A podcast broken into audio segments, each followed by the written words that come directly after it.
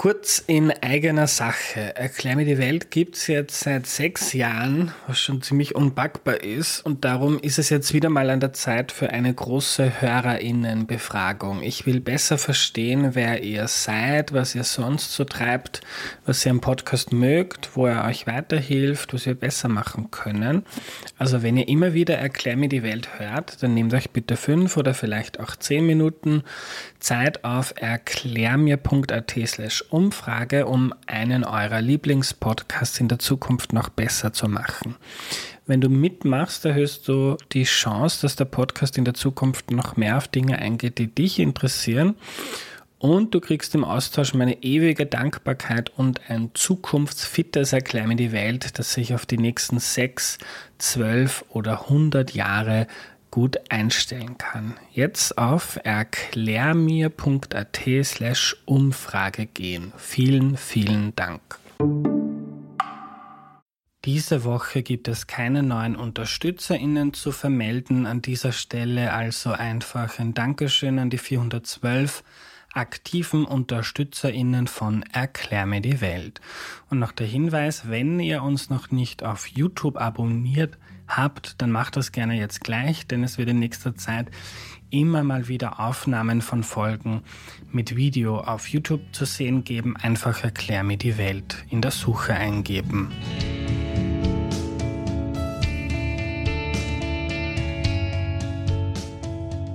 Hallo, ich bin der Andreas und das ist Erklär mir die Welt, der Podcast, mit dem du die Welt jede Woche ein bisschen besser verstehen sollst. Heute geht es um die Geschichte der Ukraine, um ein bisschen ähm, historischen Hintergrund zu bekommen über ein Land, das jetzt viel in den Schlagzeilen ist und auch über Debatten, die es da immer wieder gibt. Wenn man zum Beispiel hört von Putin, Russland und die Ukraine, das ist eine, also die Ukraine gehört ja quasi zu, zu Russland und ist keine eigene Nation. Über diese Dinge möchten wir heute sprechen und zwar mit Kerstin Susanne Jobst. Hallo, liebe Kerstin. Hallo. Danke, dass du da bist. Kannst du dich zu Beginn noch kurz vorstellen, bitte? Ja, wie gesagt, ich bin Kerstin Susanne Jobst. Ich bin, wie man unschwer hört, ich bin, komme aus Deutschland, ich komme aus Hamburg und bin aber jetzt seit, äh, war vorher in vielen anderen Städten äh, und bin jetzt seit elf, fast zehneinhalb Jahren hier in Wien und dort habe ich eine Professur für osteuropäische Geschichte. Mhm. Kerstin, ich würde mit dir zu Beginn gerne darüber reden, wie sich so diese ukrainische Nation herausgebildet hat oder noch immer herausbildet. In dem Buch, das ich zur Recherche gelesen habe von dir, das ist die erste Fassung aus 2010, da schreibst du noch, also Ukraine zeichnet sich aus durch eine fehlende staatliche Kontinuität über die Geschichte und es fehlt eine konsensfähige Erinnerungskultur. Also der, das das Land, die heutige Ukraine, ist geprägt davon, dass die verschiedenen Teile ähm, mal zum Zahnreich, mal zum Habsburgerreich und, und so weiter, kannst du uns dann noch ähm, besser erklären, gehört haben und dass so die Gemeinsamkeiten vielleicht ein bisschen gefehlt haben. Das hat sich jetzt vielleicht äh, geändert durch den Krieg mit Russland. Aber kannst du mal darüber erzählen, diese Nation Ukraine, wo kommt die her? Wie lange gibt es Gibt es die schon und was meinst du da mit einer fehlenden Kontinuität und Erinnerungskultur? Also anfangen möchte ich vielleicht damit, dass äh, die Konstruktion einer Nation, eines nationalen Gefühls ja historisch insgesamt eine sehr junge Erscheinung ist. Äh, Menschen haben sich zu anderen Zeiten durch andere Gruppenbildung ähm, definiert. Das waren äh, Zugehör, also regionale Zugehörigkeiten, das waren Stammesbildung, das waren ähm, Zugehörigkeit zu Großreichen. Religion spielte oft eine ganz große Rolle. Da war Religion war ja eigentlich bis ins, ins, ins 19. Jahrhundert. Und wenn wir uns jetzt anschauen, viele Konflikte auf der Welt, die haben auch immer noch einen religiösen Kern. Aber jetzt Nation als solches hat sich langsam erst im Verlauf des 19. bis 18. Jahrhunderts herausgebildet. Und wenn wir uns das europäische Tableau angucken, dann ist die Ukraine sicher einer der Gebiete, äh, wo die Staatsbildung am jüngsten ist. Ist nicht das allerjüngste. Äh, es gibt noch andere Beispiele, die lassen wir vielleicht jetzt einfach weg.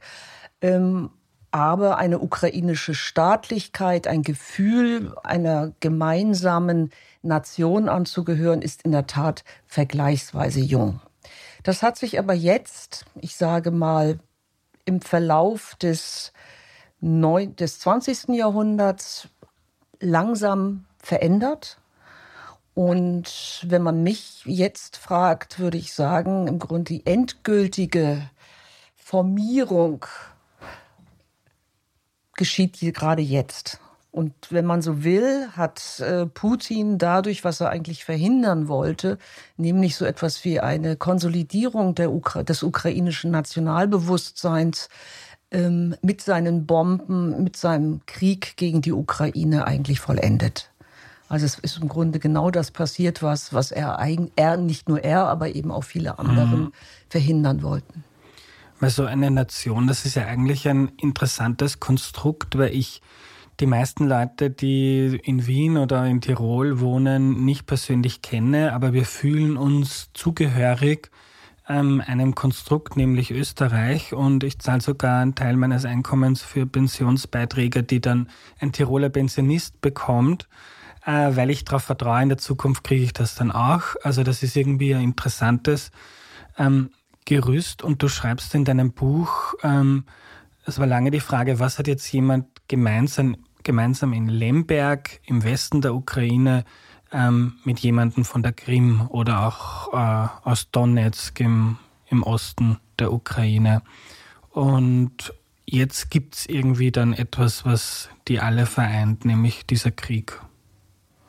Ähm, sicher, also der Krieg ist, ist wirklich im Grunde ähm, das i-Tüpfelchen, wenn man so will, dass ich also bislang ähm, oder lange Zeit, über lange Zeit auch nach, nach der Gründung des Staates äh, der Ukraine äh, aus der Erbmasse der UdSSR haben sich viele Bewohner der Ukrainer, egal welcher Religiö Religion oder auch welcher äh, regionalen Zugehörigkeit und Prägung, ähm, sicher auch eher regional religiös. Ich erinnere daran, dass es in der Ukraine ja auch ähm, zum Beispiel Muslime gibt, nämlich zum Beispiel die Krim-Tataren.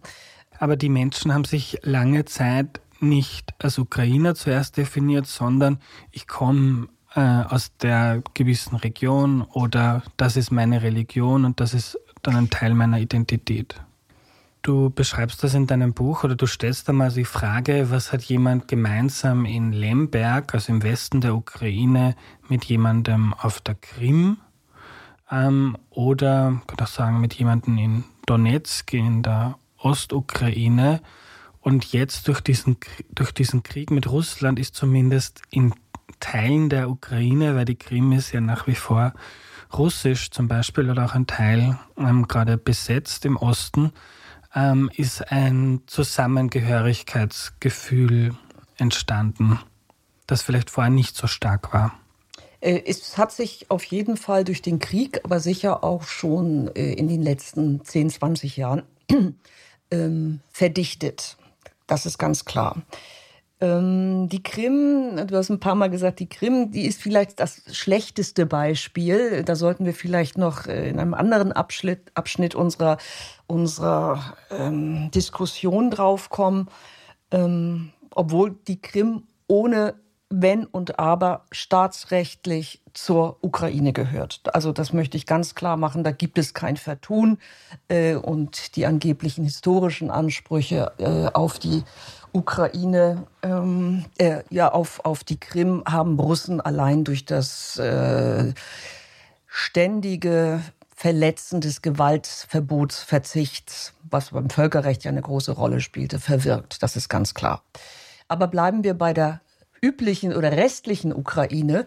Ähm, diese Ukraine ist ähm, wirklich Historikerinnen wie ich unterscheiden meist vier oder fünf oder gar sechs Ukrainen, also Gebiete, die historisch unterschiedlich geprägt sind, die eine unterschiedliche, eine divergente ähm, Identitätsbildung haben, einfach dadurch, dass sie in unteren in verschiedenen Machtbereichen äh, sich über lange Zeit befanden, wo sich eben die religiöse oder sagen wir auch die konfessionelle Entwicklung unterschiedlich ähm, herausgebildet hat über die Zeitläufte, die unterschiedlichen Imperien anguckten, an, angehörten und so weiter, die natürlich auch geografisch und, und topografisch ganz unterschiedlich sind. Also die Ukraine als solches ist, ist äh, schon relativ unübersichtlich, habe ich, äh, erzähle ich meinen Studierenden eigentlich immer anfänglich. Äh, aber bei genauerem Hinsehen sind das ja eigentlich alle Nationen. Weil die Nation, wie wir sie heute denken, ist eine historisch sehr neue Erscheinung. Auch ein, auch Russen haben im 17. Jahrhundert noch ganz anders über, die haben nicht in nationalen äh, Kategorien geachtet, äh, gedacht. Und auch die Ukraine ist, was ja übrigens, was vielleicht auch ganz erhellend ist, heißt ja am Rande. Ukrainer. Deshalb ist es eigentlich auch immer besser, wenn man nicht Ukraine sagt hier in, im deutschsprachigen Raum, sondern Ukrainer. Und das heißt einfach am Rande. Und zwar am Rande von verschiedenen ähm, Herrschaftskonglomeraten, am Rande von Steppe, am Rande größerer Herrschaftsverbünde. Das ist ein ganz wichtiger Punkt. Die Ukraine heißt, ist im Grunde so etwas wie die Mark Brandenburg oder wir haben ja auch äh, die Steiermark, ne? also ein Gebiet am Rande. Und das ein Kennzeichen ist natürlich, dass solche Gebiete immer ein bisschen peripher sind, was aber auf der anderen Seite auch große Entwicklungsmöglichkeiten gibt. Weil, wenn Sie so wollen, der Zar ist weit der, der Herrscher ist weit und insofern können die Leute vor Ort oftmals eben sich ja, äh, anders arrangieren. Im ukrainischen Beispiel wird immer gerne auf eines dieser sehr wichtigen Randgebiete verwiesen, die auch in der ukrainischen Nationsbildung, also eine der großen Säulen ist. Worauf beruft sich eine Nation? Also im, im französisch-deutschen Kontext wären das ja zum Beispiel Karl der Große, Charlemagne. Ne? Das, so ähnlich müssen wir uns das auch vorstellen. Ähm, die Ukrainer, die ukrainischen Gebiete waren lange, also die westukrainischen Gebiete Teil des Zarenreiches, insbesondere dieses Galizien, des äh, Länder der heiligen Stephansthrone, also äh, das Karpatengebiet und weiter östlich aber auch das Osmanische Reich beziehungsweise die Krim-Tataren, die ja in einem Suzerainitätsverhältnis zum, äh, zum Osmanischen Reich standen, waren eben auch Player, wenn Sie so wollen. Und von anderen Einflüssen, die eben von Osten kamen, will ich noch mal gar nicht reden. Also die Russen sind im Grunde über lange Zeit nur eine der wesentlichen Akteure in diesem Gebiet. Seit dem ausgehenden 18. Jahrhundert äh, hat sich das allerdings allmählich geändert. Aber die Ukraine, wie wir uns jetzt im, im staatsrechtlichen Sinne vorzustellen haben, äh, auch auf dem Territorium, gibt es eigentlich erst seit 1954. Das ist also relativ spät. Und bis dahin gehörte zum Beispiel ein großer Teil der Ost-, der westukrainischen Gebiete, nämlich zum, äh, zur Rzeczpospolita, also zu Polen. Und das prägt im Grunde bis heute, also diese unterschiedlichen historischen Erfahrungen, die Prägung, historischen Prägungen prägten und prägen die Ukraine bis heute. Insofern ist das, was wir jetzt erleben, eben durch diesen russischen Angriff, ähm, dass sich viele ukrainische Bewohner, egal welcher äh, Nationalität, egal welcher Herkunft, viel, viel stärker als Ukrainer oder Ukrainerin empfinden als vorher durch den äußeren Druck. Und das ist etwas, was viele Russen, was vor allem anscheinend der Kreml noch nicht verstanden hat. Und wenn sie sich so angucken, wenn du, wenn du dir so anguckst, was gerade am Anfang so an ein völliges Unverständnis, warum die Ukrainer nicht mit äh, fliehenden Fahnen, mit großer Freude sozusagen, in Anführungszeichen bitte, heim ins Reich gestrebt sind. Und die, Ergebnisse, die Ereignisse in den letzten, im letzten Jahr, muss man schon sagen, aber im Grunde eigentlich schon seit der Annexion der Krim äh, und die, der, der Ereignisse in, in, im Osten der Ukraine hat eine ziemlich fundamentale Wendung herbeigeführt. Also ich, so historische Vergleiche sind vor allem für Laien wie mich immer schwierig, aber ich bemühe es trotzdem. Also so dieses Heim ins Reich, da denke ich gleich Mit Anführungszeichen. Die, ja, ja. Und ins, an die österreichische Geschichte, wo man, wo ja dann auch, ähm, wie die Nazis einmarschiert sind, ähm, viele sich quasi gefreut haben und die willkommen geheißen haben, weil ähm, auch die österreichische Nation ist ja ein Konstrukt und da ist man eigentlich mal deutsch und dann gehört man da dazu und dann ist die Frage, gibt es überhaupt eine österreichische Nation? War ja auch in Österreich lange und auch noch nach dem Zweiten Weltkrieg eine, eine Debatte und da gab es in Russland in den ähm, Entscheidung, EntscheiderInnenkreisen, oder sind wahrscheinlich, muss ich nicht gendern wahrscheinlich, äh, äh, die die Ansicht, dass diese ukrainische Nation recht brüchig ist oder dass man da, ja. Dass sie nicht so brüchig ist, äh, wie man auch russischerseits, äh, russischerseits lange gehofft hat oder geglaubt hat. Und auch äh, im Westen, insbesondere in den deutschsprachigen Gebieten, äh, haben wir ja auch diverse Beispiele dafür, dass im Grunde äh, die, die Beanspruchung einer Sonderexistenz abseits des, äh, abseits äh, Russlands, der russländischen Föderation, für, auch für viele äh, deutschsprachige Politiker völlig unverständlich waren und, und auch ja im Grunde belächelt worden sind. Also zum Beispiel der ehemalige, ja vor einigen Jahren gestorbene äh, Ex-Bundeskanzler Helmut Schmidt war also ziemlich erstaunt oder der Ex-Bundes, äh, der Ex-Bundespräsident, auch kürzlich verstorben, Richard von Weizsäcker, war also völlig überrascht. Also das ist, Sie sind damit zum Teil ähm, und oder auch wenn Sie die Position von vom ehemaligen Bundeskanzler ähm, Schröder, der sich ja also lange als, als Putin-Freund äh, ähm, dargestellt hat und es sicher immer noch ist, aber jetzt einfach kleinlauter geworden ist. Ähm, also das sind, sind eine, eine große Überraschung. Äh, aber im Kreml scheint die Überraschung noch viel, viel größer gewesen zu sein. Natürlich gibt es auch heute noch, wir haben momentan, momentan keine validen Zahlen, äh, keine Meinungsumfragen, äh, auf die wir wirklich bauen können, wie jetzt die Zustimmung des, zum Krieg in der russländischen Föderation aktuell ist. Das wissen wir nicht genau. Ähm, viele Zahlen, viele äh, Beobachter sagen, na ja, das sind wahrscheinlich so um äh, 80 Prozent. Aber es können auch weniger sein, weil in einem Staat wie Russland äh, setzt man sich nicht gerne hin äh, und sagt, ja, ich, ich finde das aber nicht richtig, was, äh, was unsere Regierung äh, jetzt in, in der Ostukraine macht.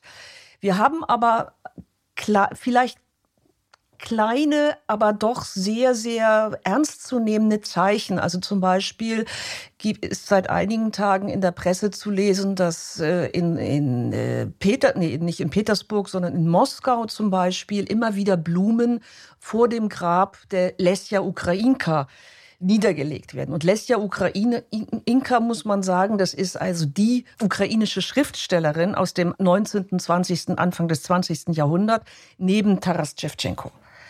Und äh, wenn sich ein, ein, ein russischer Bürger, ein russisch, eine russische Bürgerin mit einem Blumenstrauch zu diesem Denkmal bewegt und dort Blumen niederlegt, hat das große, große symbolische Bedeutung. Ähm, sie werden von der Polizei be be beobachtet. Die Polizei ist aber, soweit ich, es kann sich natürlich immer täglich ändern und je nachdem, wer gerade auf Streife ist, dass äh, die, die, die russischen Behörden diesen Demonstranten in Anführungszeichen zum Teil ähm, nicht so brutal begegnen.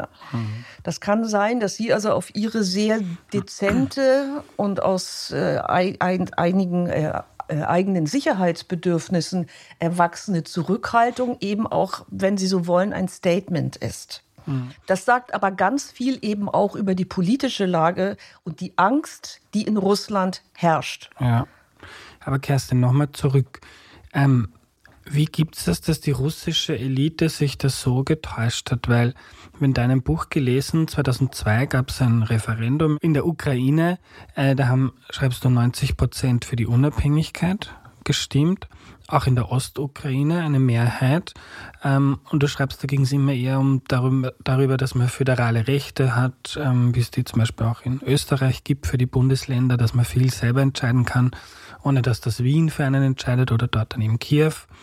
Ähm, hätten die einfach dein Buch lesen sollen oder wie gibt es das, dass man das so verschlafen oder falsch einschätzen kann? Ja, besser wäre es natürlich gewesen, wenn sie mein Buch gelesen hätten. Äh, ähm, bis hin zur neuesten Ausgabe, die ja erst äh, Ende letzten Jahres erschienen ist, wo ich dann schon ein bisschen, ein bisschen auch äh, so Rückgriffe mache, äh, was ganz wichtig ist. Ähm, also was wurde nicht verstanden? Es wurde einiges nicht verstanden. Also, dass es überhaupt so etwas, also im Grunde haben viele, viele Russen und die Führung sowieso eigentlich noch immer in Kategorien der Sowjetunion gedacht, beziehungsweise des Russländischen Reiches. Also das ist eine ganz klare Nationsbild, äh, äh, Referenzpunkt. Ähm, und das Bewusstsein, was wir bei vielen äh, Großreichen oder auch sich langsam auflösenden Großreichen haben, ist, dass im Grunde von der Zentrale her gedacht wird. Äh, dass also nicht geguckt wird, äh, wie sind, sind die Meinungen, die Äußerungen, ähm, die Gestimmtheiten der Menschen in der, in der Peripherie außerhalb der großen Zentren. Und das ist ein Fehler. Also erstmal wird natürlich nicht gesehen, wie ist, ist das äh, örtliche Bewusstsein. Das spielt eine große Rolle. Aber gerade im Fall der Ukraine spielte eben auch ähm, nach der Auflösung der Sowjetunion äh, eine große Rolle die Hoffnung auf Prosperität. Also, dass es im Grunde mit einer äh, selbstbestimmteren Wirtschaft, mit größerer öko ökonomischer Freiheit eben auch wirtschaftlich bergauf gehen würde. Und das muss man sagen, ist nicht so richtig gelungen. Und ich denke mir, dass die Zustimmung nach der Unabhängigkeit in den 2000er Jahren, als die dann äh, erstmal ab, abfiel oder runterfiel, dass das viel mit ökonomischer Enttäuschung zu tun gehabt hat. Also man hatte jetzt die politische Möglichkeiten, aber wir haben dann auch das äh, äh, viele Möglichkeiten dann von neuen und alten Eliten ähm, ausgenutzt worden sind. Also ich rede zum Beispiel über die, den Aufstieg äh, von den sogenannten Oligarchen. Und Oligarchen spielten ja nicht nur im, in, in, in der russländischen Föderation eine große Rolle, sondern eben auch in der Ukraine. Also da haben viele Leute sich bereichert. Ähm, haben ihr, ihr Schäflein ins, ins Trockene gebracht. Ähm, und das hat natürlich viele Leute auch ähm, enttäuscht. Da gab es dann in Russland den Eindruck, so das ist jetzt äh, wegen dieser Enttäuschung an den Staat oder äh, wird der eher brüchig oder ist es eher möglich, dass die Leute dann quasi, weil es eh nicht so gut läuft, kann man auch darauf verzichten und dann sind wir halt Teil von sicher. Russland. Also die hm. haben sich sicher ganz einfach oft gefragt und das haben wir auch in anderen postsowjetischen Staaten, was hat uns das jetzt gebracht? Hm? Und bei, in der Ukraine kam jetzt natürlich noch hinzu, dass es dort wirklich viele Leute auch gab, ähm, die gesagt haben, na ja, und in, in der Sowjetunion ging es uns doch gut. Oder es ging uns besser als jetzt in der unabhängigen Ukraine. Das ist de facto so, also weil die ökonomischen Erwartungen, die an diese Unabhängigkeit gekoppelt waren, sich eben nicht für viele für viele eben nicht erfüllt haben. Das ist, ist, ist, spielt immer eine Rolle bei, bei Umwälzungen. Also ähm, werden neue Eliten geschaffen, äh, wer kann partizipieren, auch an ökonomischen Erfolgen etc. Das ist das eine. Das andere ist, dass die Ukraine ähm, natürlich wirklich, wenn man sich die historische Landkarte so anschaut, auch sehr divers ist und dass äh, an diese Unabhängigkeit auch unterschiedliche Zukunftserwartungen geknüpft waren. Also zum Beispiel die Westukraine, die ja eben in der Zwischenkriegszeit unter Polen, polnischer Herrschaft stand, ähm, oder, oder eben auch Teil des Habsburgerreiches waren, die haben waren am stärksten nationalisiert, nationalisiert. Der Anteil an ukrainischsprachiger Bevölkerung war am größten. Und die Hoffnung, äh, dass es jetzt mit der Unabhängigkeit und einem ukrainischen Staat, den wir selbst in der Hand haben, dass es damit aufwärts geht, waren sehr, sehr stark aus, ausgeprägt. Dann haben wir das Zentrum, also die Gegend um, um Kiew zum Beispiel. Da merken wir, dass das äh, ukrainische Element zunehmend eine Rolle gespielt hat, auch die ukrainische Sprache, ähm, aber eben nicht ganz so. Und im Osten dann, also insbesondere eben die äh, jetzt äh, also von Russland beanspruchten, ähm, annektierten Gebieten im Osten äh, hatten schon immer am ehesten eine Neigung äh, eben zum Zentrum und zwar zum russischen Zentrum hin.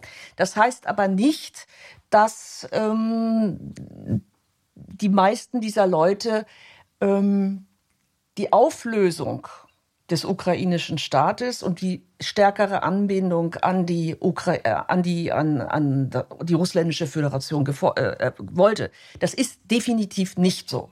Und wir dürfen auch nicht den Fehler machen, dass äh, dadurch, dass im Osten und auch im Zentrum mehr Russisch gesprochen wird oder immer noch relativ viel Russisch gesprochen worden ist, äh, dass das äh, einhergeht mit einem Bekenntnis die Ukraine abzuschaffen. Auch das ist nicht so. Das ist auch so ein westlicher Irrtum, äh, die auch teilweise ukrainische Politiker, Politiker gemacht haben, auch unter anderem eine der ehemaligen Präsidenten, nämlich äh, Juschenko, dass äh, der Gebrauch der ukrainischen Sprache ein, eine Ablehnung äh, einer russischen Identität ist. So ist es nicht. Also es gibt, äh, bleiben wir jetzt bei dem Beispiel Kiew, haben wir zum Beispiel das sehr, sehr treffende oder äh, telling äh, ex, äh, Example, dass dort ähm, sich eine dritte ein drittes Idiom zum Beispiel herausgebildet hat, das Surjik. Ne? Das ist eine Misssprache zwischen dem Ukrainischen und dem Russischen. Äh, und das ist äh, im Grunde, ja, das ist Deshalb also so Sprachpuristen, äh, die wir ja auch in, in unseren Breiten haben, äh, die, die verkennen die, die, die lebensweltlichen Realitäten. Mhm.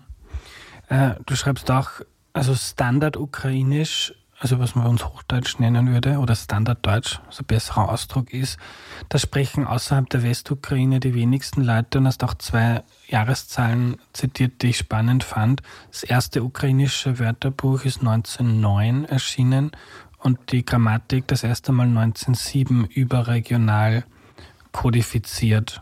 Also kannst du da noch mehr darüber erzählen, so über, über Sprache und Identität mhm. in der in der Ukraine, weil es gibt viele, die Russisch, also normalerweise, wenn ich auch an eine, an eine Ethnie denke, dann schaue ich mal, was ist die Sprache und dann schließe ich auf die Ethnie so als Daumenregel.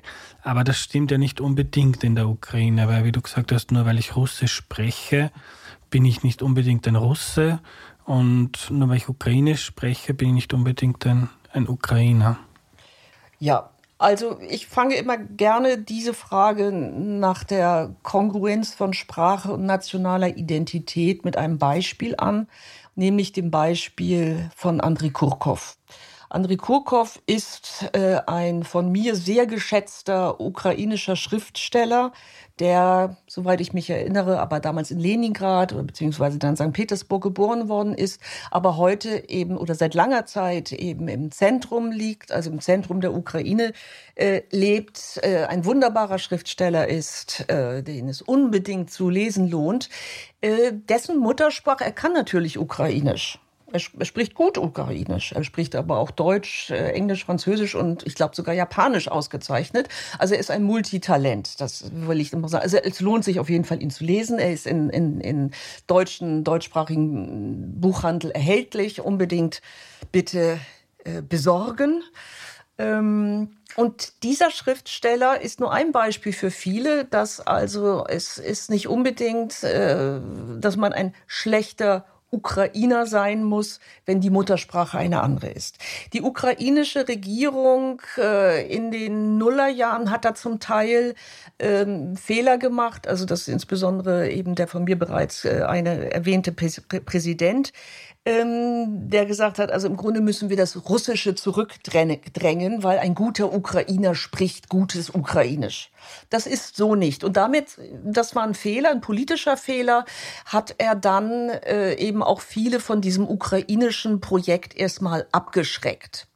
Äh, es stimmt aber nicht, äh, was äh, zum Beispiel die Putin-Werber immer gesagt haben, dass das Russische in der Ukraine verboten war. Das in den Nullerjahren. Das ist definitiv nicht so gewesen. Es wurde zwar zurückgedrängt, das ist klar, und äh, natürlich äh, war es äh, durchaus karrierefördernd, wenn man in der Ukraine äh, natürlich dann sich bemüht hat, ein anständiges Ukrainisch zu sprechen, auch um bestimmte Positionen zu erlangen. Aber die, noch vieles oder lange Zeit, und es wird sich vielleicht jetzt ändern, weil im Grunde das, was jetzt passiert, ist natürlich nicht unbedingt eine Werbung äh, sich mit, Ukra mit russischer Kultur und Sprache zu befassen.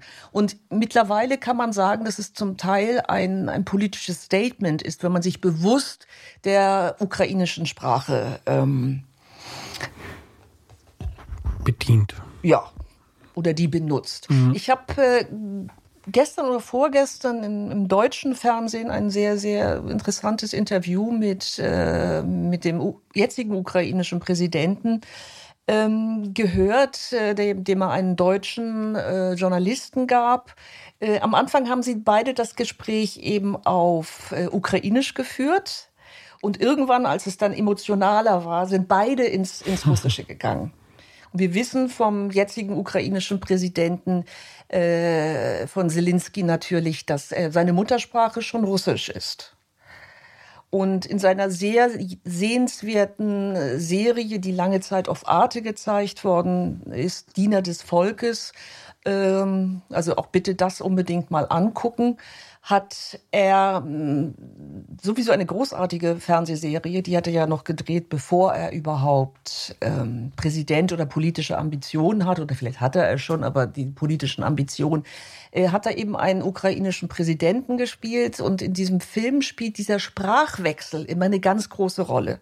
Wenn er unter, unter seinen Leuten ist, die sprechen alle Russisch, äh, wenn er aufs Land fährt oder mit der Bevölkerung, zum Beispiel in der Ostukraine spricht, äh, wechselt er dann. Und diese, diese Fluidität, die, die Fähigkeit in beiden Sprachen zu, zu, ähm, zu kommunizieren, war eigentlich, und ich hoffe trotz, trotz aller, aller dass es in Zukunft wieder so sein kann, dass es eine, eine, eine Sprachwahl nicht unbedingt eben eine, eine, eine Abwahl äh, einer nationalen Identität, einer sprachlichen Identität mhm. bedeutet.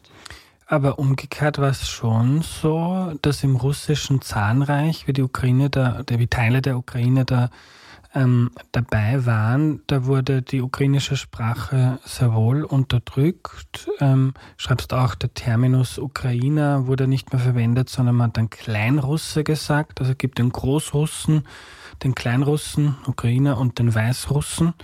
Ähm, und es gab auch ein Druckverbot ukrainischsprachiger Bücher. Also da mhm. wurde versucht, die ähm, Bevölkerung in diesen Gebieten mhm.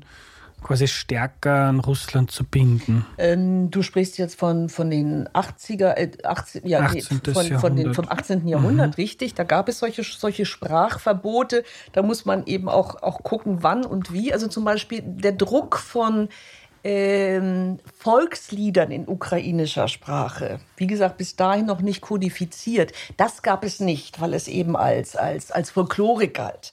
Aber natürlich offiziell war das, Ukra war das Ukrainische, wie gesagt, noch nicht kodifiziert.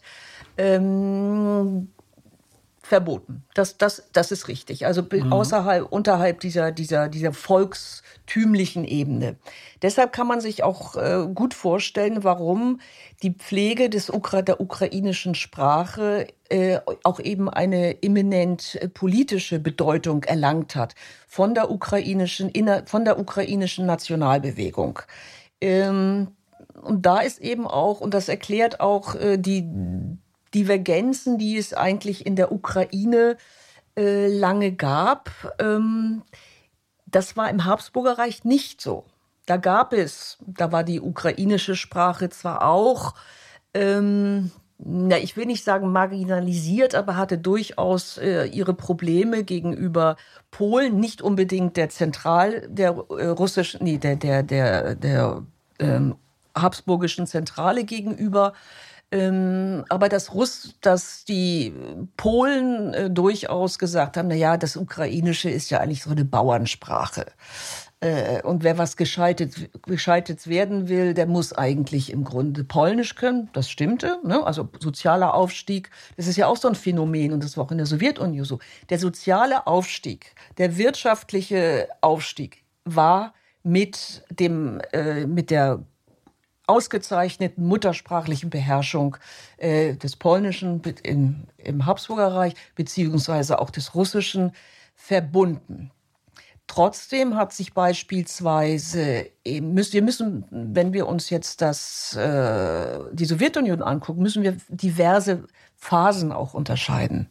Also im Ausgehen, also am Ende des äh, in den 20er Jahren wurde das Ukrainische wie andere Nationalsprachen im, im, in der neuen Sowjetunion durchaus gefördert. Also da wurden zum Beispiel eben, was, was du ja auch schon erwähnt hast, Grammatiken gedruckt. Äh, man konnte das Ukrainische auf, äh, auf den Universitäten lernen und so weiter und so fort. Das war, wurde gefördert, aber es wurde also im Grunde besser ist schon, wenn man Russisch spricht. Mhm. Und das war natürlich in anderen äh, Gebieten der Sowjetunion, äh, deren Sprachen auch noch äh, weiter entfernt sind vom, vom Slawischen, ja noch viel, viel stärker. Also im Grunde war das so eine, Ling das Russische war eine Lingua Franca. Mhm. Was ja auch im Nachhinein nicht schlecht ist. Und wenn ich äh, in, in, der, in, in Russland unterwegs war, äh, in anderen Gebieten war ich immer ganz froh, dass man dann eben zumindest das mit, mit Russisch konnte, weil Armenisch konnte ich nicht. Ne? Und mhm. kann ich immer noch nicht, muss ich leider gestehen. Äh, aber das ist so als, als, als Lingua Franca eigentlich gar nicht schlecht gewesen. Mhm. Aber dadurch diese Politisierung, aber das ist etwas, was wir auch in allen Imperien haben. Ähm, oder in Vielvölkerreichen in der Vergangenheit ähm, der, die möglichst perfekte Beherrschung der Staatssprache ähm, eröffnet viele wirtschaftliche und sonstige Brücken. Das Beispiel ist ja auch in Österreich sehr bekannt. Also nehmen wir zum Beispiel die ähm, Reformen im ausgehenden 18. Jahrhundert in Österreich, die josephinischen Reformen. Auch da war das, Ukra das, das Deutsche wurde gefördert. Das war, hatte aber nicht unbedingt, das war ein pragmatischer Ansatz. Man wollte eben eine, eine, nicht als Staatssprache, sondern als Kommunikationssprache wollte man kreieren, damit alle eben sich einer Sprache bedienen können. Dass das im Folge auch ähm, dann als Germanisierung gelesen wurde, steht auf einem ganz anderen Blatt. Mhm. Das war nicht als be bewusste ähm, als bewusstes Instrumentarien gedacht, um alle zu, zu germanisieren. Aber es war pragmatisch. Ja. Kerstin, weißt du, wie das ähm, vor dem Krieg in der russischen Also welche Einstellung es da jetzt in der russischen Elite gab, das haben wir schon besprochen.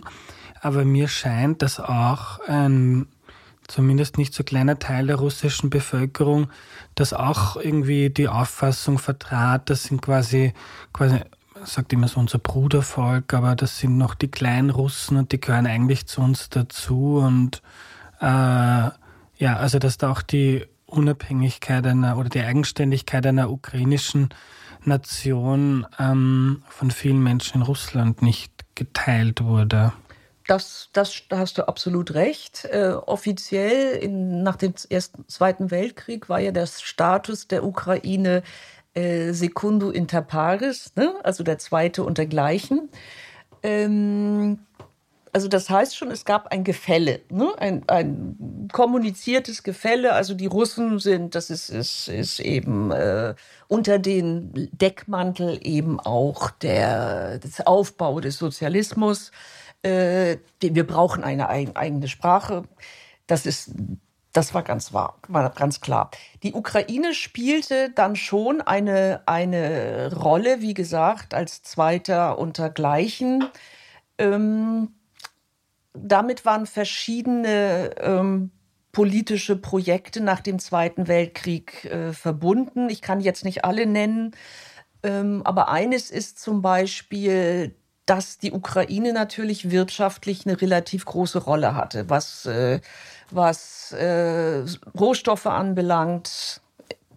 Hier wieder beim Donbass sind wir, was auch, auch ein Wort, was wir ja immer wieder jetzt im Kontext hören, eben als Bedeut, äh, in der Bedeutung als äh, Kornkammer beziehungsweise als Brotkorb der, Ukra äh, der, der, der äh, der Sowjetunion etc., da spielte es natürlich eine ganz, ganz große Rolle.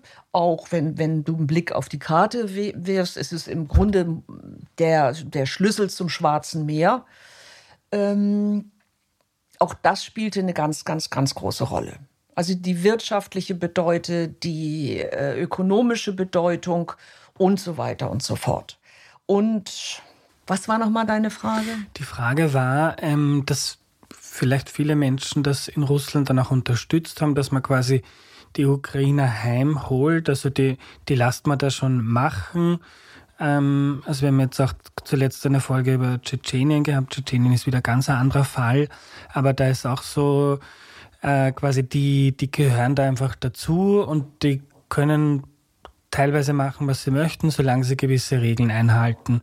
Und das war dann bei der Ukraine für viele Menschen, wenn man andere Vorstellungen davon hat, dass die eigentlich eh zu uns gehören und man das nichts, also vielleicht das Verständnis von der Sowjetunion und vom Zahnreich noch ähm, prägend ist, ähm, anders als vielleicht unser Geschichtsverständnis in, in Österreich oder in Deutschland, dann ist es nicht in dieser, in diesem Denken nicht so absurd, wenn die dann Dinge machen in der Ukraine, die nicht passen, ja, dann ähm, kommt halt wieder mal das russische Militär und schafft Ordnung.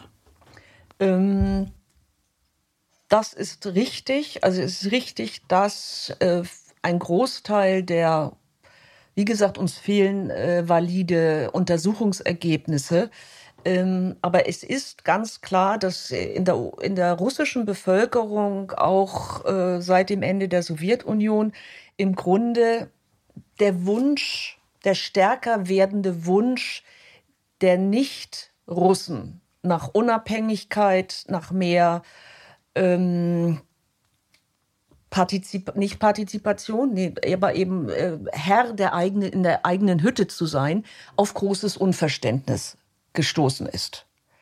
Das ist so.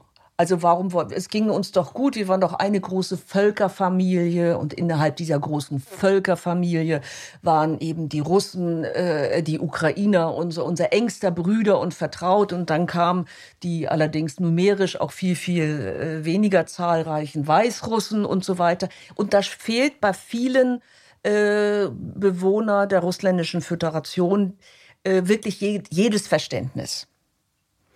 Ich glaube auch, dass es natürlich in, in der letzten Zeit gewachsen ist, weil man auch gemerkt hat, oder auch das ist wieder eher, eher ein ähm, urbanes Problem oder eine urbane Erscheinung, dass natürlich die, äh, auch die Russen gemerkt haben, dass sie ähm, gerade jetzt, aber auch schon vor dem politischer Pression ausgesetzt waren. Also es gibt ja genügend Dissidenten auch innerhalb äh, Russlands, die pressiert worden sind, die ausgewandert sind, die eingekastelt worden sind ähm, bis heute und dass im Grunde der politische Spielraum auch einer Zivilgesellschaft in Russland in den letzten Jahren noch viel, viel kleiner geworden ist.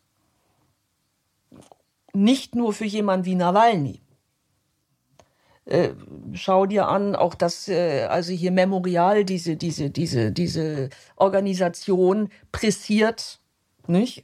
aufgelöst etc. Und das sind nur wenige Beispiele. Die ganzen Morde an den russländischen äh, an den russischen ähm, Journalisten. Also im Grunde spürt man auch in der Zentrale, dass der, die Möglichkeit der freien Meinungsäußerung eigentlich auf Null geschrumpft ist. Wenn man, wenn man, wenn man nicht bereit ist, äh, eben mitzumachen. Und das ist natürlich, es wird ja auch oft gefragt, auch von westlichen Journalistinnen oder Beobachtern, ja, warum, warum lehnen sich die Russen jetzt nicht endlich mal auf? Also wenn man in diesem Klima groß geworden ist und wenn man immer sieht, dass es, also ich will jetzt äh, Zivilcourage ist das eine, aber man, man überlegt manchmal ja auch, und wir kennen das auch aus anderen Diktaturen oder äh, ich sage nur auch das, das äh, nationalsozialistische Deutschland.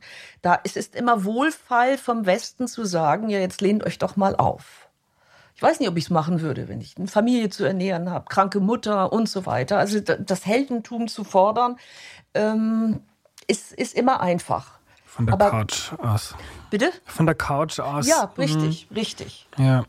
Und wir sehen ja auch jetzt, äh, weil natürlich auch die aktuellen Entwicklungen auch ein Einfluss auf die Zustimmung und äh, den Willen zur Unterstützung äh, der, der Ukraine hier ja auch eine große Rolle spielt in den politischen Debatten. Ja, jetzt kriegen die was und warum kriegen, die, kriegen wir nichts und wir haben auch arme Rentner und so. Das stimmt alles. Aber man muss, das ist meine tiefe Überzeugung, man muss ähm, ihm Einheit gebieten. Mhm. Wo, wo hört es auf? Baltikum, Polen? Ich ja. war lange, lange Zeit einer anderen Meinung, äh, aber ich sehe das jetzt mittlerweile anders. Mhm. Kerstin, wir wechseln das Thema. Ähm, es gibt noch zwei größere Themenkomplexe, über die ich mit dir gerne sprechen möchte. Ähm, und da wäre einmal der Holodomor. Holodomor, wie spricht man das? Holodomor. Holod Hol Betonung auf der ersten Silbe. Hol Holodomor. Also dieser Genozid, Völkermord an der ukrainischen Bevölkerung. Kannst du da äh, darüber was erzählen, bitte? Ja, die Ukra also die, der Holodomor, also das heißt ähm, Hunger, Seuche ungefähr. Holot heißt Hunger und Mor heißt eben solche. Äh, Seuche, nicht solche, ähm, ist vor den jetzigen Ereignissen die stärkste Erinnerungs- verbindende Erinnerungsressource der Ukrainer und der ukrainischen Nation gewesen. Ähm, sie gehört eben zu den Vernichtungserfahrungen, die viele National Nationen haben, viele Gruppen, auch ethnische oder religiöse Gruppen haben. Und ähm, das, was wir jetzt oder in den 90er Jahren, seit den 90er Jahren erleben, ist, dass dieses Ereignis eben stark politisiert worden ist als anti-sowjetische ähm, Debatte. Mhm. Aber kannst du zu was sagen? Also Hungerseuche heißt das, Holodomor übersetzt. Aber was genau was ist da passiert? Das? Okay, es ist in, in den Anfang der, 20, der 30er Jahren ähm, war, gab es in der Sowjetunion ähm, ja, man muss sagen, millionenfachen Tod durch Hunger. Äh, diesen gab es in den ukrainischen Gebieten, Diesen gab es unter anderem auch in den kasachischen Gebieten, den gab es aber auch in anderen Teilen der Sowjetunion. Der Grund für diese Hungersnot, da ist sich die Forschung eigentlich relativ einig, war eben die verstärkte Kollektivierung.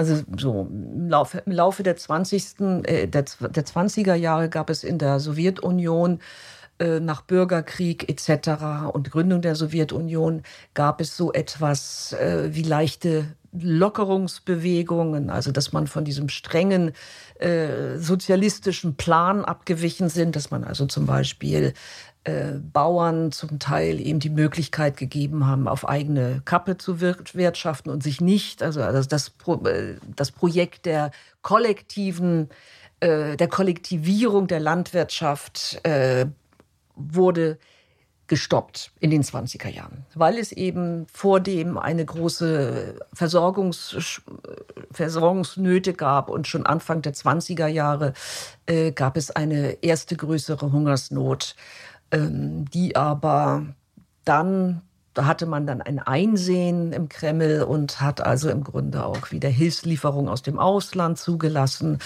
äh, und hat selbst sich bemüht, also diese Hungersnot ähm, zu beenden. Äh, aber auch das war schon Teil dieser größeren Vernichtungserfahrung. In den 30er Jahren ähm, dachte man im Kreml, insbesondere wo Stalin, äh, dass er jetzt fest, fest, fest genug im Sattel sitzen würde, um eben dieses, ja, für im, im, im Denken der Sowjetunion und der sowjetischen Denker so elementare Element der Kollektivierung äh, noch einmal aufzunehmen oder damit wieder anzusetzen. Äh, nun hatten diese in der besseren Phase der Sowjetunion, also der 20er Jahre, also in hatte man sich dann aber bemüht, ähm, die Wirtschaft eben durch eine größere, einen größeren Spielraum für äh, Entrepreneurs äh, freizumachen. Das ging Stalin und seinen Mannen aber dann schnell zu weit und das heißt also, es wurde wieder zwangskollektiviert. Nur kurz zur, zum Kontext. Zwangskollektivierung heißt dann zum Beispiel, das sind 100 Bauern, die haben ihre paar Felder und dann kommt der Staat und sagt, tschüss, die Felder gehören nicht mehr euch, weil Privateigentum an Land gibt es nicht genau. in einem sozialistischen genau. Land, sondern wir legen das alles zusammen und das sieht man auch in Ostdeutschland. Genau. Die riesigen Felder, weil Richtig. da wurden den Bauern die Felder weggenommen und dann gibt es nur mehr einen, ja, eine Kolchose. Also Kolchosen, Sovchosen, da gab es verschiedene äh, Modelle. Das gilt, galt nicht nur wirklich für die Landwirtschaft, also für die, für die, für die, ähm, für die Korn- und Getreideproduktion, sondern eben auch für den Viehbestand etc. Also gemeinsame Produktion, kein Privateigentum mehr. Äh, in, vor allem in den, in den, Russ, in den ukrainischen Gebieten gab es da großen Widerstand gegen. Ähm, und gegen diesen Widerstand äh, haben sich eben sehr, sehr, ähm, dieser Widerstand wurde mit großer Gewalt, mit großer Entschlossenheit seitens der Sowjetunion gebrochen. Ähm, das Getreide wurde den Bauern gewaltsam weggenommen. Es verhungerten viele Bauern und ihre Familien auf ganz qualvolle Weise. Und äh, der Hungertod ist wohl, so ist immer wieder zu lesen, das sind sehr eindrückliche Berichte, ist ein sehr, sehr unheroischer, ähm, ist ein sehr schmerzhafter, ist ein langsamer, und ist einer, ja, ich, ich, ich kenne es eben Gott sei Dank nur aus der Literatur, aber zu hungern ist wohl ein ziemlich elendes Verrecken, kann man nicht anders sagen. Und dieses elende Verrecken äh, ist eben in der Sowjetunion in den 20er Jahren nicht nur in den ukrainischen Gebieten, auch russische Gebiete waren davon betroffen. Das ist immer sehr wichtig, weil dieser Hungertod in den 20er Jahren eben durch die Zwangskollektivierung ähm, von den von Ukrainern eigentlich ähm, stark politisiert worden ist. Es sei ein Tod gegen die Ukrainer gewesen. Ähm, viele ausländische Regierungen haben mittlerweile gegen die, gegen die Sowjets oder gegen die Sowjets ja. genau gegen mhm. die Sowjets. Äh, dieser dieser Hungertod wird mittlerweile von vielen ähm, nationalen Regierungen als als Völkermord anerkannt. Ich denke, es gibt verschiedene Gründe. Ich denke, es ist eigentlich eher ein Crimes against Humanity nur in Anführungszeichen. Es ist auch Unsinn. Es ist ja also Verbrechen gegen die Menschlichkeit wird das Ja, wissen, besser oder? eigentlich. Also man, man sagt im Deutschen immer Menschlichkeit. Es ist sicher besser zu sagen Ver, Verbrechen gegen die Menschheit. Ne? Was ich meine, Menschlichkeit ist hat, hat das hat so oder so nichts mit Menschlichkeit zu tun. Ne? Also, ähm, aber das Völkerrecht ist relativ klar dagegen. Also es ist, ist eindeutig. Ähm, Genozid ist das eine, ähm, Verbrechen gegen die Menschlichkeit ist etwas anderes im juristischen Sinne, im völkerrechtlichen Sinne. Ähm, aber es ist, und das wird in vielen dieser Debatten gemacht, und deshalb bin ich immer so ein bisschen kritisch, ähm, es wird so getan, als ob der Völkermord schlimmer sei als ein Verbrechen gegen die Menschlichkeit. Also ein Verbrechen gegen ein Volk, eine Nation ist wenn man nach dieser Lesart geht, schlimmer als gegen Menschen im Allgemeinen. Und dieser, dieser Sichtweise äh, verschließe ich mich so ein bisschen. In der, Im ukrainischen Fall äh, wurde ein, in, den, in den 70er und 80er Jahren ins, von seitens der ukrainischen Diaspora, insbesondere in Nordamerika, wurde diese äh, Erinnerungsressource wieder stark aufgegriffen, auch insbesondere in der, in der Administration Reagan äh, um eben zu sagen, sieht her, so böse sind die, äh, sind die Russen eben gewesen. Ähm, natürlich ist das böse. Bloß man muss sagen, es sind von diesem Hungertod natürlich eben auch nicht nur Ukrainer ähm, befallen gewesen. Ähm, und wenn wir uns jetzt im Verhältnis zur Bevölkerung angucken, haben zum Beispiel die Kasachen, die in der Zeit zwangskollektiv, zwangssesshaft gemacht worden sind äh, und nicht mehr wie früher eben mit, ihren, mit ihrem äh, Vieh durch die, durch die Steppen ziehen konnten, haben relativ am meisten Opfer gelassen. Hm.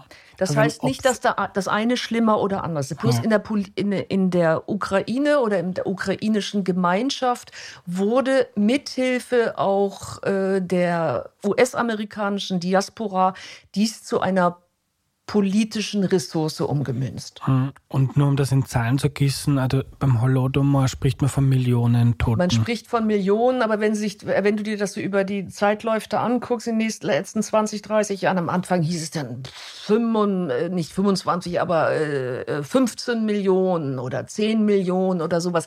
Es ist letztlich wurscht. Also auch dem Völkerrecht ist es rechtlich wurscht. Wenn, wenn einer stirbt durch so etwas, ist es schon eben ein Crimes Against Humanity mhm. oder eben ein Völkermord.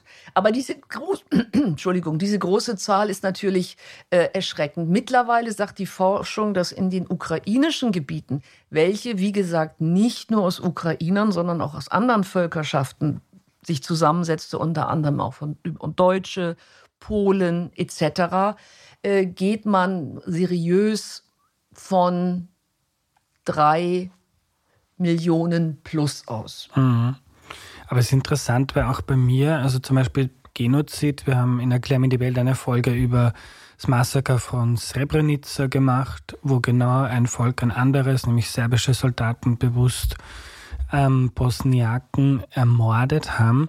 Wenn ich das Wort Genozid höre, dann ist das für mich, klingt schlimmer wie ein Verbrechen gegen die Menschheit, weil Genozid hat so was Offizielles. Für mich ist Verbrechen gegen die Menschheit jetzt ein bisschen zynisch, aber in der Geschichte gibt es so viele Verbrechen gegeben, das ist irgendwie, ja, als interessant, was das, ja. kann ich nachvollziehen, dann diesen Streit um die, die Deutung und das, die Diktion. Also jemand, der verhungert ist durch diesen äh, im Genozid oder Crimes Against Humanity, beides Menschen sind am Schluss tot. Ne? Also insofern finde ich das ein bisschen äh, schwierig. Aber und das Problem ist, dass äh, von vielen Äh, und ich habe mich eigentlich auch so ein bisschen jetzt äh, auf das, der deutsche Botschaft, äh, die, die, die deutsche ähm, Bundesregierung hat jetzt beim Bundestag eben den, den Holodomor eben auch als, als Genozid anerkannt oder bewertet. Es ist im Grunde den anderen Toten, die durch, durch Massenvernichtung eigentlich wird, wird nicht gerecht. Es wertet sie ab, meines Erachtens. Mhm. Gleiches, beides ist ein immenses strafrechtlich und auch ethisch, moralisch, was immer du willst, zu verabscheuendes Verbrechen. Ja. Wir bleiben bei abscheulichen Verbrechen und das ist das zweite Themenfeld, über das ich mit dir noch sprechen möchte ähm, Zweiter Weltkrieg in der Ukraine. Als ich mir bei der Recherche die Zahlen angeschaut habe, war ich irgendwie ganz fassungslos. Also acht Millionen tote Menschen in der Ukraine im Zweiten Weltkrieg und auch die unfassbare Zahl 1,6 Millionen Juden ermordet in der Ukraine. In der Ukraine. Ähm, und zum Vergleich im Deutschen Reich eine halbe Million Juden, in Österreich 200.000 Juden. Also die Ukraine war da ein, ein äh, eines der ja, blutigsten Gebiete, wenn man auf diese Zeit blickt. Mhm. Ähm, also es betraf nicht nur die ukrainischen Gebiete, sondern auch polnische, also ostpolnische Gebiete, aber auch eben weißrussische. Äh, deshalb, äh, du kennst das Buch ja sicherlich, äh, hat Timothy Snyder, ein Historiker äh, aus, aus den Vereinigten Staaten, ja auch von den sogenannten Bloodlands gesprochen, also den Ländern, wo eben wirklich der, der, der, ähm, nicht nur der, ähm, Holocaust, der, äh, nicht nur der Holocaust stattfand, sondern eben auch auf verschiedene Art und Weise ähm, Tod und Verderben und Morde begangen worden sind. Ähm, das ist ja, und diese Gebiete, nicht nur die Ukraine, prägen natürlich auch das Erinnern ganz, ganz nachhaltig. Ähm, es ist eine immense Zahl durch verschiedene Akteure in dieser Zeit umgekommen worden, sind umgekommen und ermordet worden.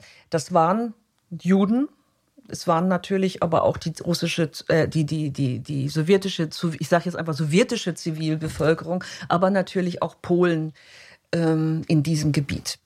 Das ist, ja, das sind, wenn man so will. Ich habe insgesamt mit diesen Bloodlands ein bisschen Schwierigkeiten, äh, jetzt so als, als, als äh, Konzept, als Forschungskonzept. Ähm, aber man muss es erwähnen, dass es, dass es diese, diese Überlegung gab. Ja. Mhm. Und warum gerade dort so viele Tote? Erstmal gab es dort natürlich äh, eine große Ansammlung wirklich auch an Juden, ne? die eben äh, aus den ähm, damaligen oder aus, von der Sowjetunion, nee, von, vom, vom Zarenreich geschaffenen Ansiedlungsrayon aus dem, aus dem aus der Zeit davor ähm, konzentriert waren. Also in ihrem, es gibt das typische Bild vom Städtel, ne, also diesem und dann eben auch äh, diesem Ostjudentum einerseits, aber es gab natürlich auch ähm, äh, eine große in den Städten eine große Anzahl von von Juden zum Beispiel in Lemberg oder auch in Riga oder äh, vor allem in, in Vilnius redet man so von ja 10, 12 Prozent, manchmal sogar noch mehr. Es gab auch äh, Städte, die eine jüdische Mehrheit hatten, zum Beispiel das ostgalizische Brode, über das äh, äh, Josef Roth ja viel geschrieben hat äh, als Slotograd, als, als die goldene, äh, goldene Stadt. Ähm, das ist so dieses, dieses Zentrum des, des jüdischen, ähm, also dieses Gebiet, diese, dieser Keil äh, Ostmitteleuropas, wo eben sehr viele Juden ge gelebt haben. Es sind aber auch äh, Juden, äh, es sind aber auch viele Menschen aus dieser Region zu Tode gekommen, die nicht Juden waren. Polen als rassig, rassisch minderwertig in Anführungszeichen, Weißrussen, Weißrussen äh, auch in großer Zahl ähm, und natürlich auch in Galizien. Es gibt äh, von russischer Seite immer wieder so diese Begriffe, ich glaube, Putin hat das auch gesagt, ähm, man muss da das Nazi-Regime in, in Kiew irgendwie von der Macht bringen. Ähm, und was ja irgendwie absurd ist, wenn der Präsident der Ukraine ein russischsprachiger Jude ist. Aber kannst du uns das einordnen? Woher kommt dieser, dieser Diktus ähm, äh, von den Nazis in der Ukraine, die Faschisten, die dort so stark sind? Ich musste noch mal einen Schritt zurückgehen, was und zwar in die wieder in die Ukraine oder in die ukrainischen Gebiete im Zweiten Weltkrieg. Da gab es ja ähm, durchaus, du hast sicher auch dich mit dem Namen Bandera beschäftigt. Es gab äh, im besetzten in den besetzten Teilen Polens, aber nicht nur dort, gab es äh, eine Zusammenarbeit von Ukrainern mit den Nationalsozialisten. Ähm, die Ukrainer waren im, im, in der polnischen Rzeczpospolita ähm, eine, eine, eine der Bevölkerungsgruppen, die eben zwar die Jure volles Bürgerrecht hatten in der polnischen Republik, aber de facto mit vielfältigen Pressionen ähm, zu kämpfen hatten. Und gegen diese Pression und auch aus, aus, als Resultat einer alten polnisch-ukrainischen, ähm, ja nicht Feindschaft, aber auf jeden Fall eines Konflikts, auch um, um, um, um Besitzstände ganz einfach, ähm, haben sich eben einige Ukrainer, ukrainische Nationalisten in, schon in den 20er Jahren radikalisiert und haben eigentlich Polen und die polnische Herrschaft in diesem Gebiet als ihr Hauptfeind ausgemacht. Ähm, es gab äh, Terroranschläge seitens äh, polnischer Nationalisten gegen die äh, polnische, gegen den polnischen Staat.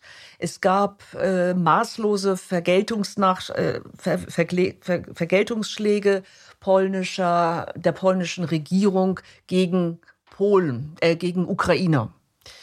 Ähm, und insofern war die, die, die, die Stimmung in den 20er Jahren können Sie sich äh, kannst du dir vorstellen, 20er, 30er Jahren schon sehr, sehr angeheizt.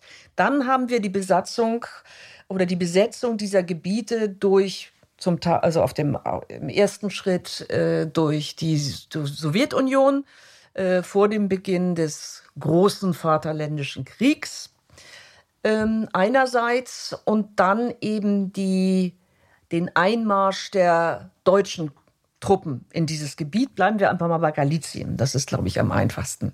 Und dort äh, haben sich die viele Ukrainer, aber auch vor allem die ukrainischen Policymakers eigentlich äh, so lecker ausgedacht. Das wird jetzt so laufen. Äh, die, die Deutschen kommen und äh, wir gehen an der Seite der Deutschen gegen die Sowjets und gegen Polen vor. Also sie haben schlichtweg kollaboriert. Sie haben sich aber geirrt, äh, weil die, Ukraine, weil die äh, Deutschen hatten natürlich keinesfalls froh, äh, vor, jetzt die polnische, die ukrainische Bevölkerung äh, eben gut in Stellung zu bringen. Letztlich waren aus der, da gibt es aber auch viele Debatten, viele Forschungs, äh, Forschungsansätze also die Hoffnung war, dass man eben als gleichberechtigter Partner mit den, mit, äh, mit den Deutschen zusammenarbeiten wollte. Aber das war aus, Russ aus deutscher Perspektive natürlich nicht möglich, weil auch der Slave als solches, und da zählen ihnen auch Ukrainer vor, äh, zu äh, im Grunde als, als äh, rassisch minderwertig zu gelten hat. Und deshalb ist eine Kollaboration ähm, ja jetzt ganz wünschenswert, aber letztlich als gleichberechtigter Partner, no way. Also das, und das war im Grunde der, der Irrtum, der ein Teil dieser ukrainischen radikalisierten äh, Nationalisten eben aufgesessen hat. Ähm, dann kam es in, im Verlaufe der, 30, äh, der 40er Jahre im, im Weltkrieg eben dazu, dass die äh, diese ukrainische Aufstandsarmee dann von den Russen, äh, von, von, von, von den Deutschen äh, verhaftet wurde zum Teil. ähm, und auch Bandera verhaftet worden ist. Ähm, und das war so der Ursprung, warum sich die ukrainische Diaspora, aber auch viele andere Ukrainer eben gesagt haben, wir sind ja auch Verfolgte des Naziregimes. Aber es ist so ein, sie waren durchaus, es gab es Verfolgte, aber sie haben sich erst ganz eindeutig eben den Ukra der, der Deutschen den angedient. Und sie waren auf jeden Fall, es gibt zum Beispiel das große äh, Pogrome in, in Lemberg äh, in den, äh, in den äh, nachdem die Deutschen äh, die Macht übernommen oder bevor sie die Macht übernommen haben, ähm, gab es viele, viele Aktionen, blutige Aktionen gegen, äh, gegen die dortige jüdische Bevölkerung. Also und das war dann eine, eine breite Masse an Menschen, an UkrainerInnen, die da mit den Nazis kollaboriert haben. Es waren nicht nur ein paar. Das waren nicht nur ein paar, ja. Mhm. Wir müssen uns natürlich damit in, in eben auch sehen, äh, im Zuge einer, einer so großen, gigantischen und so blutig, von Anfang an so entschlossen und blutig geführten ähm, Kampagne ähm, radikalisieren sich Menschen ja auch. Und ähm, wir haben in den 20er oder seit den 20er und 30er Jahren natürlich insgesamt in, bei der, in der europäischen, in vielen europäischen äh, Kontexten eine Radikalisierung. Ähm, das Ethnische, das ähm, spielte eine zunehmend große Rolle. Die Gewaltbereitschaft, spielte eine, also eine allgemeine Radikalisierung und Brutalisierung. Und die dann im ersten, im zweiten Weltkrieg dann auch einfach, ja, den ersten Weltkrieg müsste, ich meine, da fing diese, diese, diese flächendeckende Brutalisierung ähm, und der Wille zur Ausrottung ja eigentlich schon an. Das hat viel mit, mit, dem, mit, dem, mit dem völkischen Denken zu tun, was ja nicht nur in, äh, in Österreich oder in Deutschland äh, sich Bahn brach, sondern auch in anderen Teilen. Also eine Brutalisierung und die Bereitschaft, den, den Gegnern oder den markierten Gegner, der muss gar nicht der wirkliche Gegner gewesen sein, äh, diesen äh, vernichten zu wollen, erst zu drangsalieren und zu und dann zu vernichten. Mhm. Und warum beruft man sich jetzt dann, äh, lass mich rechnen, rechnen, 70, 80 Jahre später, wenn Russland in der Ukraine einmarschiert, darauf, dass da jetzt die die Nazis aus der Regierung gebracht werden. Ist das eine starke Erinnerung? Das ist eine starke. Diese Erinnerung mhm. an die Faschiste, also sie rennen im russischen, im russischsprachigen Kontext man, redet, man, redet man ja nicht über Nationalsozialisten, sondern um Faschisten, äh, was wir in der westlichen Historiografie eigentlich eher ab, ablehnen, weil das äh, der Faschismus, äh, zum Beispiel à la Mussolini, äh, ist ja noch was anderes. Äh, oder die Frankisten, die es ja in, in Spanien gab. Das ist, ist es gibt viele Ähnlichkeiten, aber es ist was anderes als äh, eben wirklich der Nationalsozialismus in dem Sinne. Also diese begrifflichen Schärfen haben sich Gott sei Dank so ein bisschen durchgesetzt äh, in den letzten äh, Dezennien äh, der, der Forschung darüber.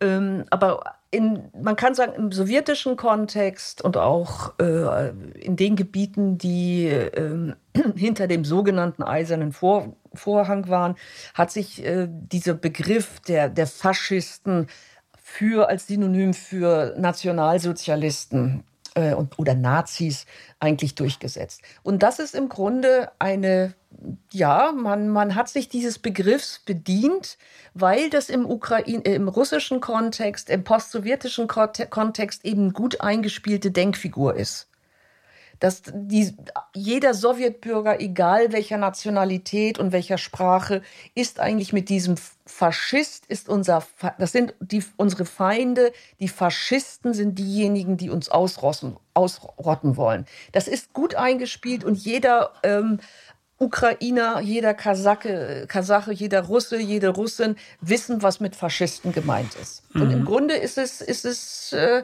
eigentlich äh, so ganz, ganz klug in Anführungszeichen gew gewesen, dass man sich dieser Denkfigur ähm, wieder bedient. Aber das ist ja irgendwie braucht trotzdem gedankliche Gymnastik, weil einerseits ist es das Brudervolk und die Kleinrussen und eigentlich wollen die ja bei uns dazugehören. Aber andererseits ist dann nur die Elite in dieser Erzählung oder gleichzeitig sind es auch die Kollaborateure mit den Faschisten, die dagegen uns ähm, äh, gekämpft haben im, im, im Weltkrieg. Also irgendwo in meinem Kopf tue ich mir du schwer. Hast, du hast recht, da geht einiges durcheinander. Ähm, aber äh, diese, diese, es wird immer nur das aus solchen, solchen komischen Gemengeladen herausgepickt, was jetzt ähm, meiner Argumentation nützt. Auch das ist keine russische, ukrainische mhm. Spezialität. Das haben wir überall. Ja. Kerstin, wir kommen langsam zum Ende und noch ein bisschen näher in die Vergangenheit. Äh, es waren ja die, die, also ich habe eine Folge aufgenommen mit deinem Kollegen Wolfgang Müller zur russischen Geschichte und der hat da beschrieben die 90er Jahre nach dem Zusammenbruch der Sowjetunion als eine sehr schwierige und eine sehr prägende Zeit, ähm, die dann auch in der Erzählung dessen, was Wladimir Putin dann ähm, seither gemacht hat, äh, sehr wichtig und einflussreich ist. Waren die 90er Jahre in der Ukraine ähnlich schwierig, wirtschaftlich, politisch? Ja, das kann man eindeutig so sagen, ja. was ist, was ist damals passiert? Du schreibst in deinem Buch ganz interessant dann, ähm, wenn man bis 2010 geht, dann ist die Ukraine neben den baltischen Ländern ähm, das Land, das seit 1991 am deutlichsten Schritte zur Demokratie macht. Ja.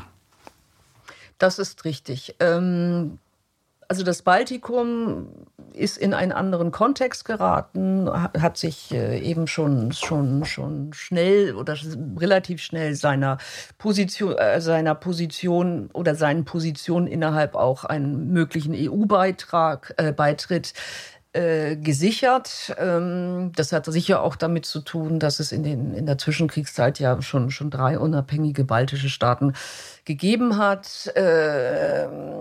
Äh, und auch sicher dadurch, dass sie ähm, eben aus westlicher Perspektive als anders, als nicht slawisch, als nicht russisch gewährt, gewertet worden sind. Das hat ihnen sicher geholfen weil bei vielen, und ich glaube, da schließen wir wieder äh, an etwas an, was wir am Anfang schon erwähnt haben, dass ja aus der westlichen und insbesondere aus der deutschsprachigen Perspektive im Grunde der, der, der Unterschied zwischen Ukrainern und Russen ähm, nicht überall angekommen ist.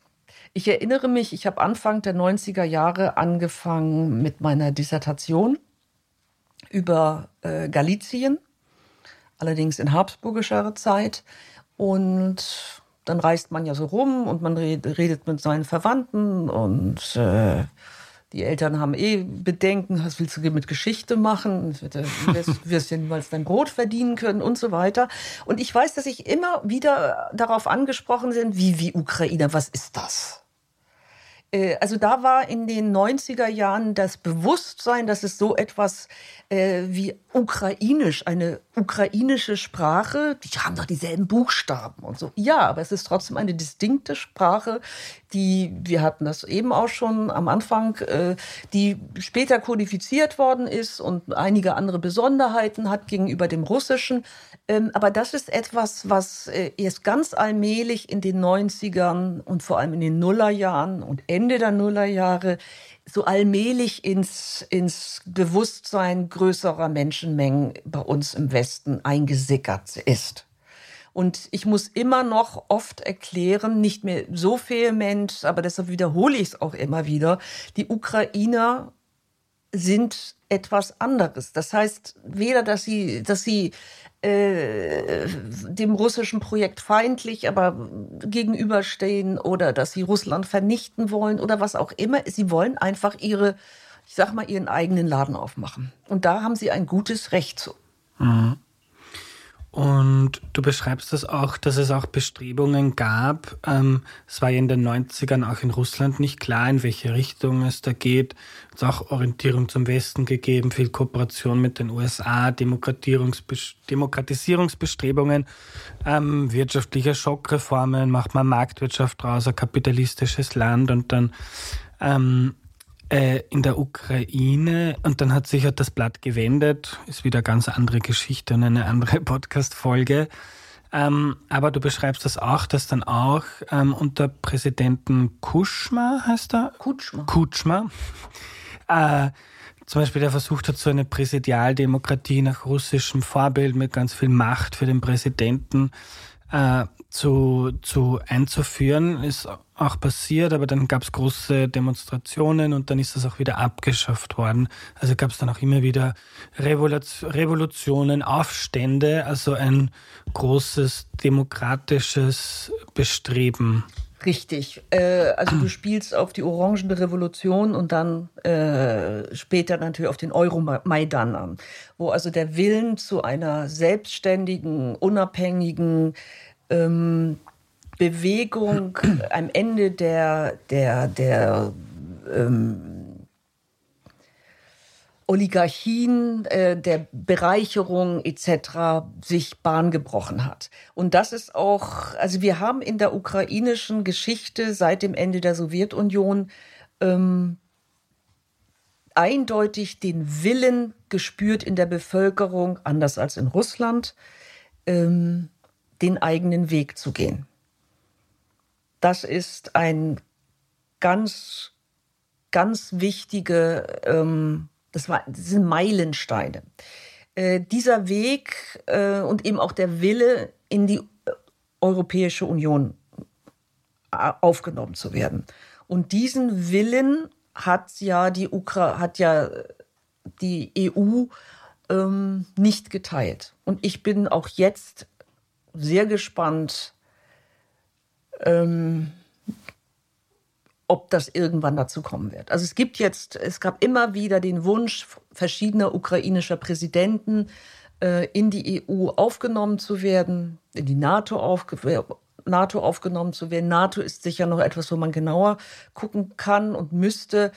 Aber warum sich der Westen den ukrainischen Annäherungsversuchen mit derartiger Vehemenz ähm, verweigert hat, Eben sicher auch aus, aus Russland, aus energiepolitischen Gründen etc. Aber, und das ist meine feste Überzeugung und das ist so, wo ich momentan meine Hauptarbeit Arbeit darin sehe, auch in dem Bewusstsein, dass die, diese Ukrainer, was fällt denen eigentlich ein? Warum wollen sie jetzt ihren eigenen Staat abmachen? Warum wollen sie das?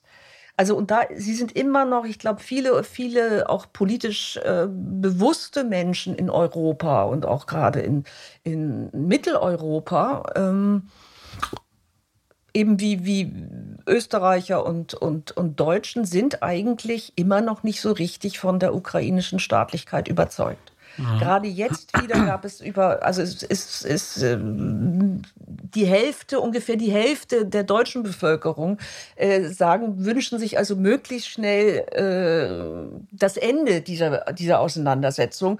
Und zwar nicht unbedingt, weil sie sagen, die armen Ukrainer, sondern weil sie sagen, das ist für uns irgendwie, äh, dann kommen wieder alle und uns. Macht ihr euch das aus? Genau, genau. Ja. genau. Mhm.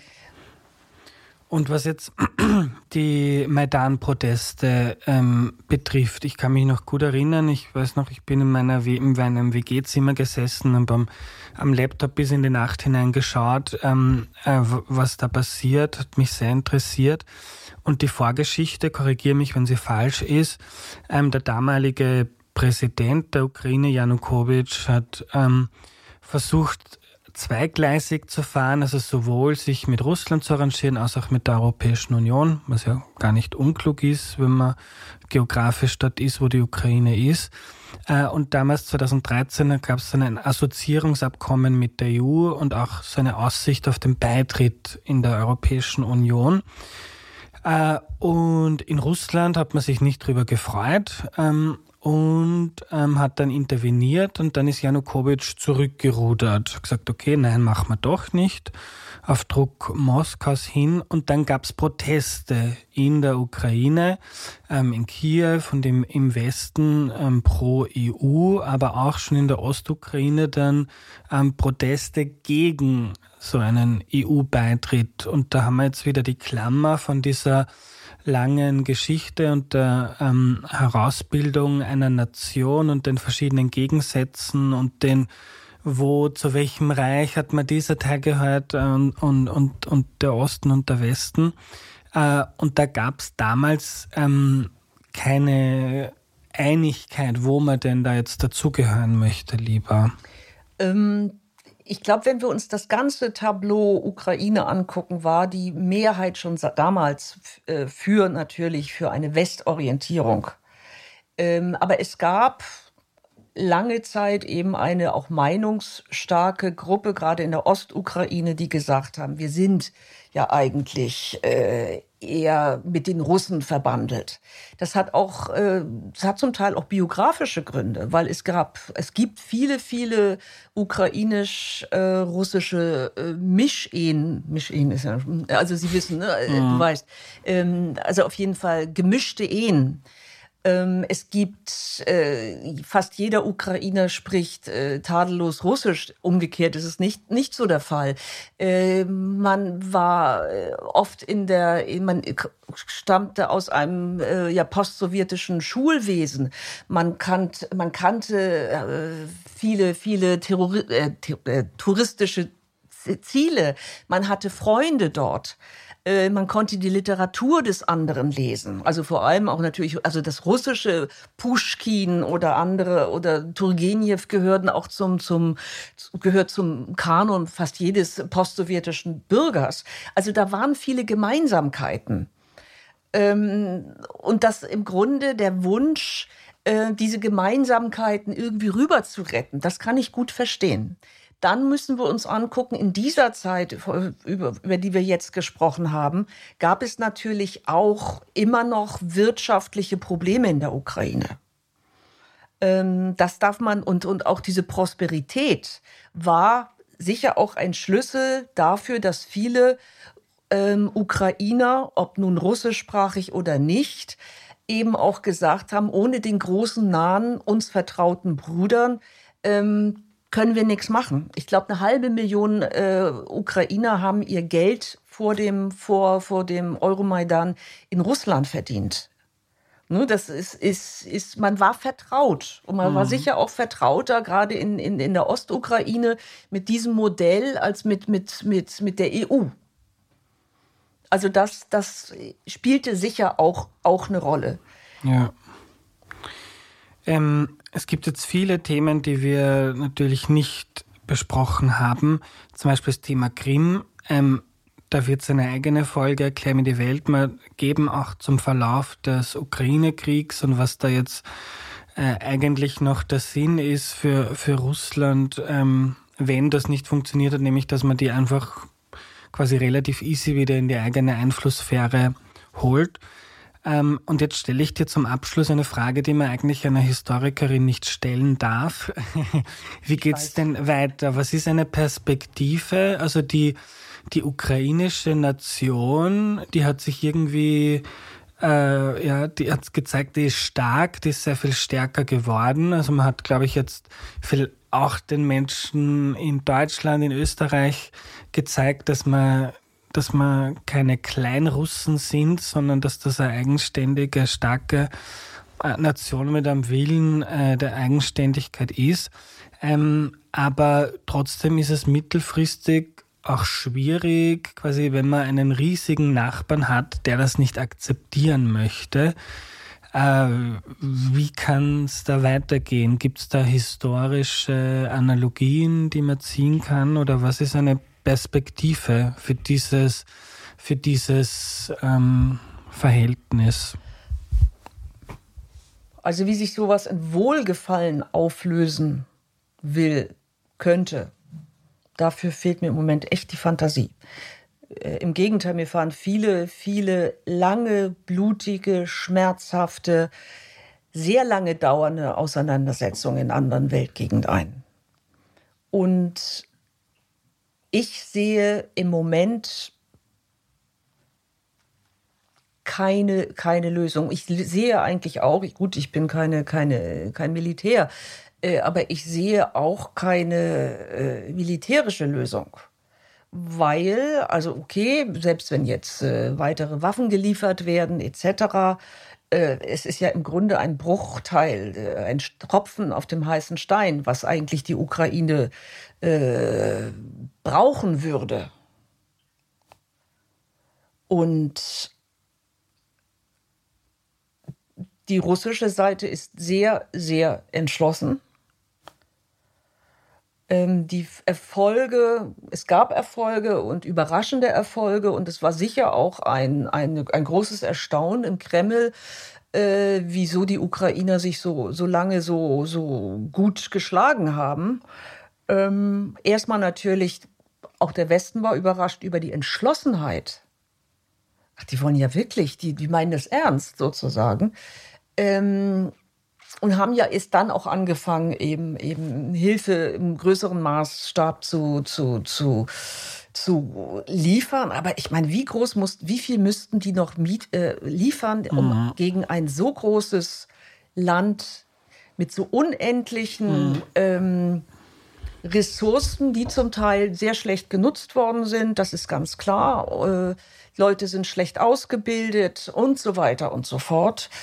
Äh, und der Kampf, der Kampfeswillen ist auch bei vielen Russen keinesfalls schon gebrochen oder sie werden eh auch nicht gefragt und das sind sie gewohnt. Ähm, ich, ich fürchte, da ist kein schnelles Ende abzusehen.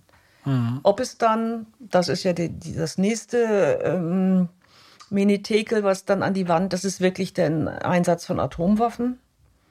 Ähm, ich, ich, ich glaube nicht an ein schnelles Ende. Mhm. Und das, und das Verhältnis dieser, wenn man so sagen will, Brüdervölker ist wohl auch auf Jahrzehnte oder Generationen ja. damit kaputt. Ja.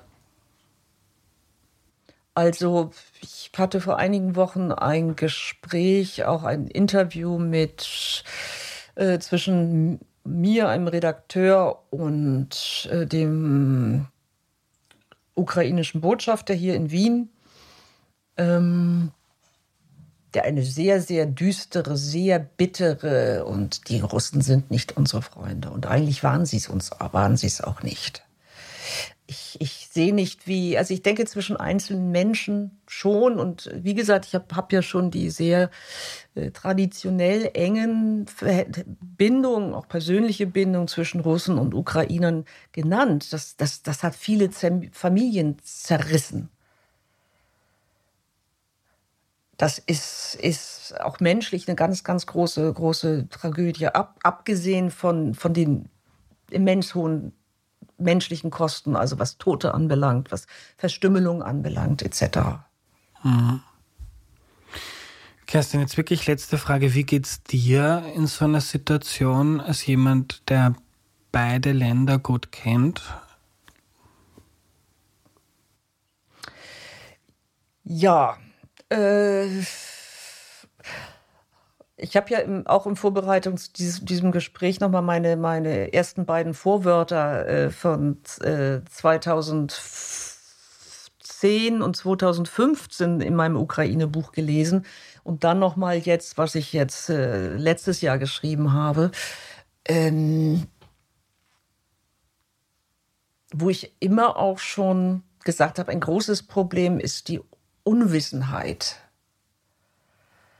und ich habe lange, lange immer eben dafür gearbeitet. Und jetzt ist, ist die völlig, ja, ich sag mal, perverse Situation, dass ich auf der einen Seite jetzt äh, meine Kollegen äh, und ich oder meine Kollegen und Kollegen und ich plötzlich sehr nachgefragt bin und äh, ich nenne auch gerne mich meinen Freunden und Freundinnen gegenüber. Ich bin momentan der Ukraine Erklärbär. Ne? Also, und dann denke ich, mein Gott, warum haben die Leute denn nicht schon vorher mal äh, auf dieses Potenzial, also, nicht nur auf mich, sondern auf uns gehört, die wir uns mit der Ukraine oder auch mit Russland befasst haben. Äh, warum denkt ihr denn, äh, dass man das alles so ignorieren kann? Und jetzt haben wir den Salat. Und äh, was mich auch noch wütend macht, und doch wirklich mal wütend, äh, wenn ich in Film, Funk und Fernsehen äh, sehe, ähm, die ganzen ähm, Ukraine-Spezialistinnen in Anführungszeichen. Also jeder, jeder äh, Mensch, der ungefähr weiß, äh, wie Ukraine geschrieben wird, aber meistens auch dann Ukraine sagt, äh, meint jetzt ein Ukraine-Spezialist zu sein. Und das finde ich, ja, also hört manchmal bitte mehr auf Expertinnen und Experten. Also lieber dir zuhören als Richard David Brecht, kann man es äh, zu spitzen. Ich, ich, will jetzt nichts gegen, also es steht mir nicht zu, aber äh, ja, aber ich meine, es geht ja doch nichts, ist, wie gesagt, keine persönliche Sache, aber jeder hat plötzlich seine Meinung ähm, und meines Erachtens können die wenigsten die dann gut begründen. Mhm. Danke, dass du uns jetzt ähm, eineinhalb Stunden lang geholfen hast, dass wir unsere eigenen Meinungen ein bisschen besser begründen können. Ich danke dir auch. Was nehme ich mir mit? Sehr viel. Ich kann euch das Buch Geschichte der Ukraine sehr empfehlen, das Kerstin geschrieben hat. Besonders spannend fand ich im Gespräch diese Prägung der Ukraine durch so viele verschiedene Reiche in der Vergangenheit. Ukraine, Kerstin erzählt, heißt am Rande, also ein Grenzraum und die eine Ecke des Landes war mal Teil des Habsburger Reichs, die andere vom russischen Zahnreich. Es gab historisch viele verschiedene Gruppen, die da gelebt haben und Sprache und Nationalität stimmen nicht zwingend überein. Also Präsident Zelensky zum Beispiel, seine Muttersprache ist Russisch und trotzdem ist er wohl, wie wir alle wissen, sicher Ukrainer und kein Russe. Und auch viele Belgierinnen sprechen Französisch, ohne deshalb Französinnen zu sein und manche Schweizer und alle Österreich, Österreicherinnen Deutsch, ohne dass sie deshalb der Nationalität der Deutschen angehören. Arg auch, welche Tragödien es auf, auf dem Gebiet der Ukraine immer wieder gab. 1,6 Millionen tote Jüdinnen und Juden, 8 Millionen Tote insgesamt im Zweiten Weltkrieg auf dem Gebiet der heutigen Ukraine. Der Holodomor oder Holodomor, ich tue mir immer so schwer mit diesem Begriff, auf jeden Fall mit Millionen Toten bei der Zwangskollektivierung in der Sowjetunion. Jetzt der russische Angriffskrieg. Also ich wünsche diesem Flecken Erde und dem Volk sehr, dass es bald zur Ruhe kommt und die Menschen dort einfach in Frieden ihr Leben leben können. Die Ukraine ist aber nicht nur Mord und Totschlag, sondern hat auch viele tolle Sachen und Kultur zu bieten. Darum ging es heute gar nicht und darum habe ich Kerstin dann noch gebeten, ein paar Romane zu empfehlen, die aus der Ukraine sind, die man auch auf Deutsch lesen kann. Die findet ihr in der Podcast-Beschreibung oder auf der Homepage erklärmir.at und dann dort einfach auf den Beitrag zur Folge klicken. Danke fürs Zuhören, danke an Valentina Pfattner für deine Mitarbeit und die Recherchen, an Missing Link für die Vermarktung und an Audio Funnel für den Ton.